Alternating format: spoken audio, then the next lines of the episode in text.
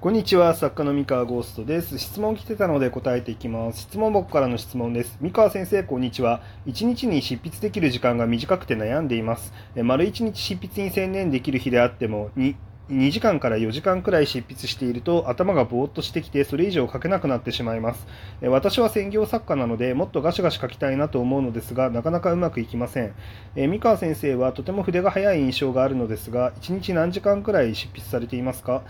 また長時間執筆するために心がけていることなどはありますか？かっこ頭の疲れを取る方法などということで、え質問いただきました。ありがとうございます。こちら答えていこうと思います。えただ、えっ、と、まあ、実は、えっ、と、最近ですね、あの、石谷春樹さんの、あの、番組に、ニコ生の番組に出させていただいて、その時に僕のスケジュールの話っていうのをしているので、あの、石谷春樹さんのね、俺らのっていう、あの、番組、あの、ちょっと見ていただいて、まあ、僕がゲストで出ている回をね、見ていただいて、あ、こんなスケジュールなんだっていうのを、あの、確認してもらえればなと思います。はい。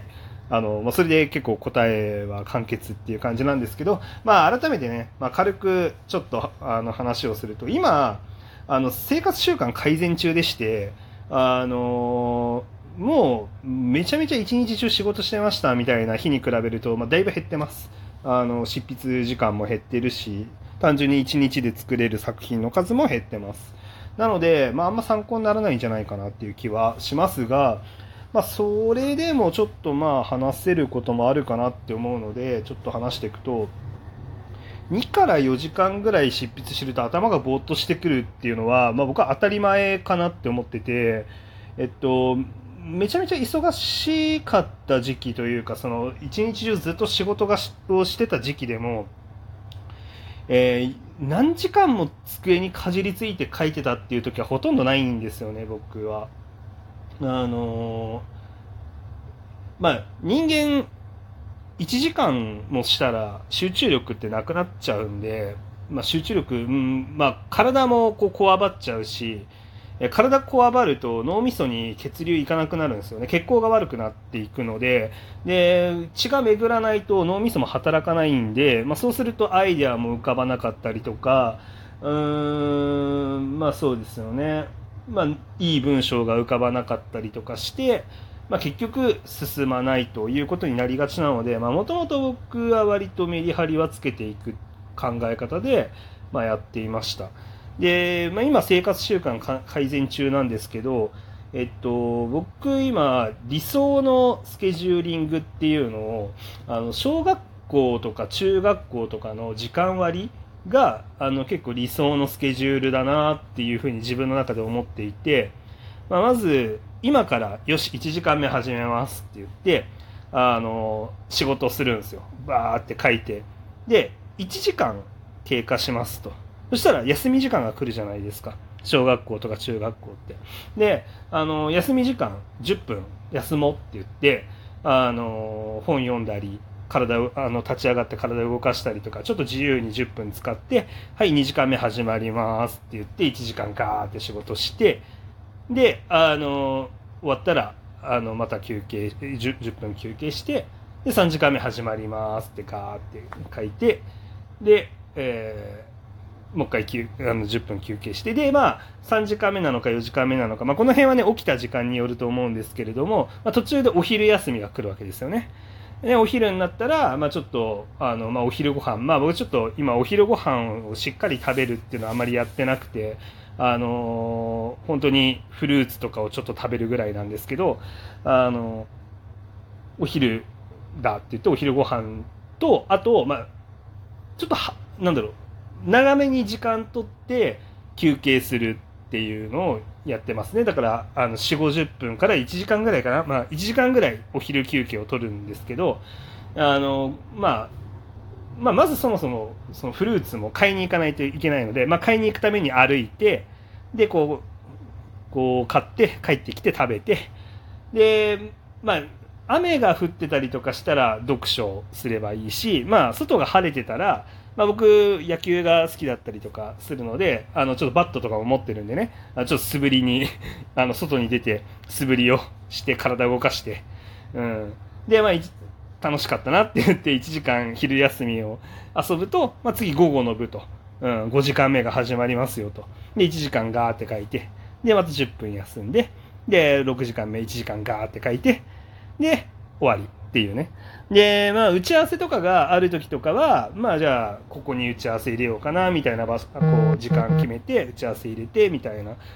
で、こう、打ち合わせの時間があった日は、まあ別に執筆時間も、あの、減っていいよねっていうふうに思ってます。それはだってもう時間割の中に、こう、入ってるんで。なので、6時間、あの、ですよね。で、今僕は、だいたい、そう、6時間っていう仕事時間を、あの、途中途中に10分の休憩入れて、あの、やってるっていう、そんな感じになります。だからもう学校の時間割です。はい。で、まあ、結局その学校の時間割も、あの、1時間以上机に座って先生の話聞いてても、まあ、頭に入ってこなくなるよねって言われてるのが、まあなんか大体、なんだっけな、45分から1時間の間ぐらいだっけ ?1 時間から1時間半だっけな？なんか忘れたけど、あの、もうこれ以上は話聞いてても頭に入ってこないっていう時間があるっぽいんですよね。で、まあ、それは自分が文章を執筆してても、まあ同じ。まあ、もちろんね、あの、頭何も使わないで、あの、もう文字が書かれてればいいやっていう勢いでやるんだったら、まあ3時間でも4時間でも、あの、ずっとね、あの、なんだろう、文字打ち続けてればいいと思うんですけど、あの多分途中で集中力が切れてきてるんですよね。で、その集中力切れた状態で、そのままダラダラと進めちゃうと、こう、スピードも、こう、なんて言うんでしょうね、あんまり、こう、ついていかないというか、うん、っていうので、こう短い時間に集中してちゃんとサクッと仕事するっていうのを心がけてます。はい。っていうところでしょうかね。まあ、ただね、あの、まあ、僕の筆の速さみたいなのはあんま気にしなくていいと思いますよ。あのまあ、僕今安定シリーズとかを持っている状態なのでその安定シリーズ持っていてでしかも僕の場合は立ち止まらないっていうのが多分速さの理由なんですよね。あの、なんだろう、一日の速さがめちゃめちゃ速いとかじゃなくて、あの、一日も休まずに同じ量の仕事し続けるっていうのをずっとやってると、どんどんどんどん貯金が溜まっていくんですよね。あの、貯金が溜まっていくっていうのは、なんて言えばいいんだろう。あの、言ってしまえば1年後の原稿がもう書き上がるみたいな。あの、まあ、書き上がってないですけど、ほど、あの、そこまで、そこまで理想的な貯金はないですけど、あの、極端なこと言ったら、もう1年後まで原稿ありますっていう状態に近い、あの、形になってるんですよね。で、まあ、これはもちろん作品によるんですけど、まあ、僕、今、そのいくつか連載持ってるんですけど、いくつかの作品はもう1年分ぐらいの仕事終わってるんですよ。だから、その作品、今現状、あの、リアルタイムで、あの、み、皆さんが、読者の皆さんがこう今発表されたんだねっていうふうに思ってる作品がもうもう1年前にはその部分自分の仕事は終わってるみたいなものもあるんですよね。なのででそれがありながら、えー、っと今リアルタイムで自分が書いたもの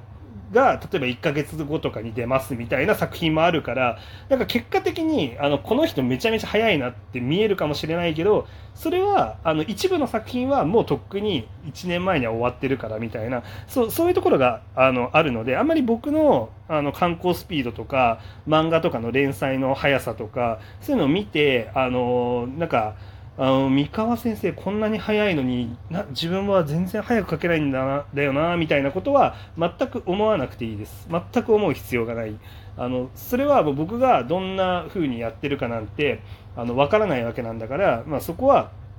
何て言うかその惑わされない方がいいです。本当自分の出せるあの速さだけ見てればいいと思います。そうで、あとはやっぱ速さっていうよりかは、やっぱり一日も欠かさず同じペースで書き続けることが、まあ結構大事かなっていう。あの、極端な話、あの、1ヶ月で本1冊を書くのに、あの、1日1万文字も書ける意味ないんですよ。1日1万文字書けたって、あまあ、書けたら、あの、1冊ってもう10日とかで書けちゃうわけですよね。まあ、10日とか、まあ、十数日、まあ、半月で書けちゃうわけですよ、1冊。なんだけど、別に逆に言えば1日5000文字ねを毎日書いてれば1ヶ月足らずで1冊書けるんですよ。なんだったら3000文字から5000文字ぐらいを毎日コツコツ書いてれば、まあ、1ヶ月で1冊分書けるんですよ。なので、あのそんな速さばっかり、あのなんでしょうね、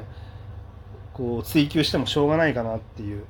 で、クソもんない1万文字毎日書いてるぐらいだったら、あのめっちゃ面白いあのちゃ、ちゃんと練り込まれたというか、ちゃんと考え抜かれた3000文字を毎日書いてる方が100倍価値あると思うんで、その、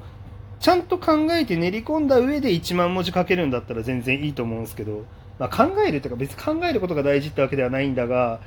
まあ、要は面白くて、まあ、意味の強い1万文字を毎日書けるっていうんだったらそれはもうめちゃめちゃ化け物なんですけど、まあ、ただ1万文字書けることっていうのがそんなに大事なわけではないのであの、まあ、別に3000文字だとしてもその3000文字が工夫に富んでいたり、まあ、ウィットに富んでいたりあの素敵な3000文字を書けてるんだったら別にその素敵なその毎日それを続けていけばいいだけなんで無理してそのたくさん書こうとするんじゃなくて自分が出せるパフォーマンスの中で一番早いあのそのパフォーマンスを維持していかに早くするかっていうことをまあ考えていけばいいんじゃないですかね。はい